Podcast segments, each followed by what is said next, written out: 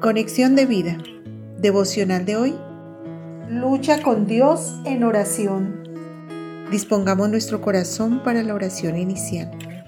Señor, gracias por ser bueno y fiel, que escuchas siempre nuestras oraciones cuando nos acercamos con una actitud humilde y contrita delante de ti. Antes de pedir que otro sea transformado, cambia primero mi corazón para que sea fiel a ti. Te pido que traigas reconciliación en todas las relaciones que he roto por mi pecado. No me sueltes hasta que me bendigas. En el nombre de Jesús.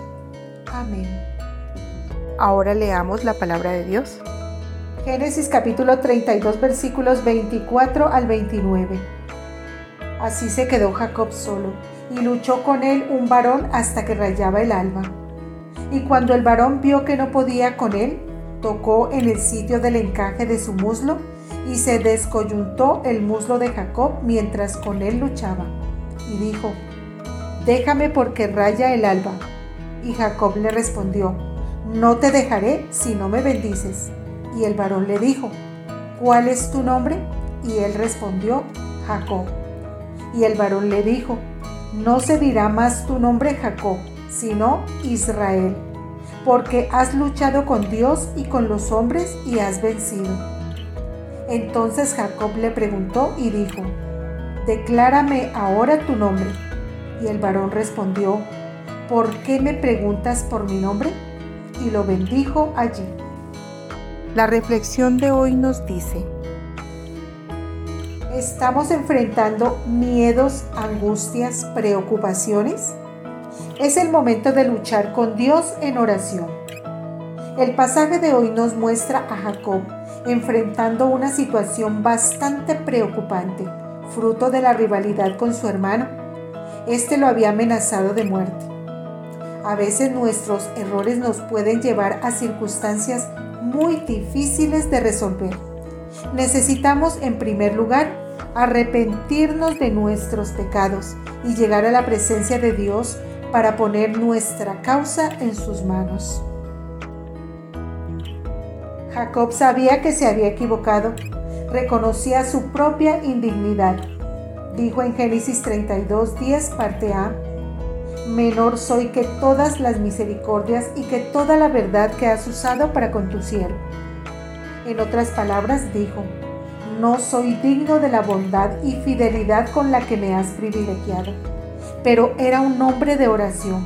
Conocía a Dios, por eso oró, creyó y pidió protección de Dios basado en la promesa que el Señor le había hecho. Génesis 32, 11, 12. Líbrame ahora de la mano de mi hermano, de la mano de Esaú, porque le temo. No venga acaso y me hiera la madre con los hijos. Y tú has dicho, yo te haré bien y tu descendencia será como la arena del mar que no se puede contar por la multitud. No siempre orar de esa manera es sencillo. Jacob necesitó luchar con Dios y esto requirió tiempo, energía, determinación y hasta dolor, al punto que decía, no te soltaré hasta que me bendigas. Su oración no solo cambió el curso de su situación, sino que transformó la vida de Jacob radicalmente. Hizo de él la persona que Dios quería que fuera, Israel. Y como señal, Jacob nunca volvió a caminar como antes, pues lo hizo con su cadera dislocada.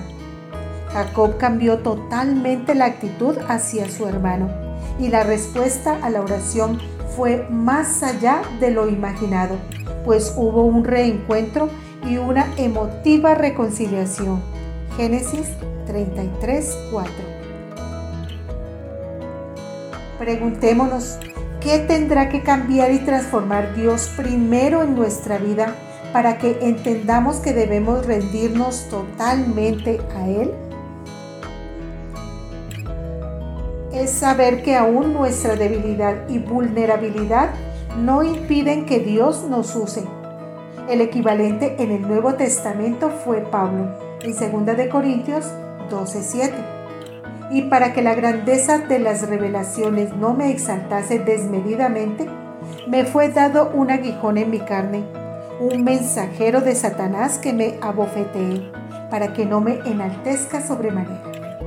El Señor no quitó la espina en el cuerpo de Pablo. De hecho, le dijo que su poder se perfeccionaría en su debilidad. Hermanos, quizás sintamos que tenemos una espina clavada en nuestro cuerpo, pero entendamos que solo a través de las dificultades, las luchas y las decepciones podemos ser transformados en nuestro corazón para ser esas personas que el Señor quiere que seamos para su gloria y honra. Visítanos en www.conexiondevida.org. Descarga nuestras aplicaciones móviles y síguenos en nuestras redes sociales.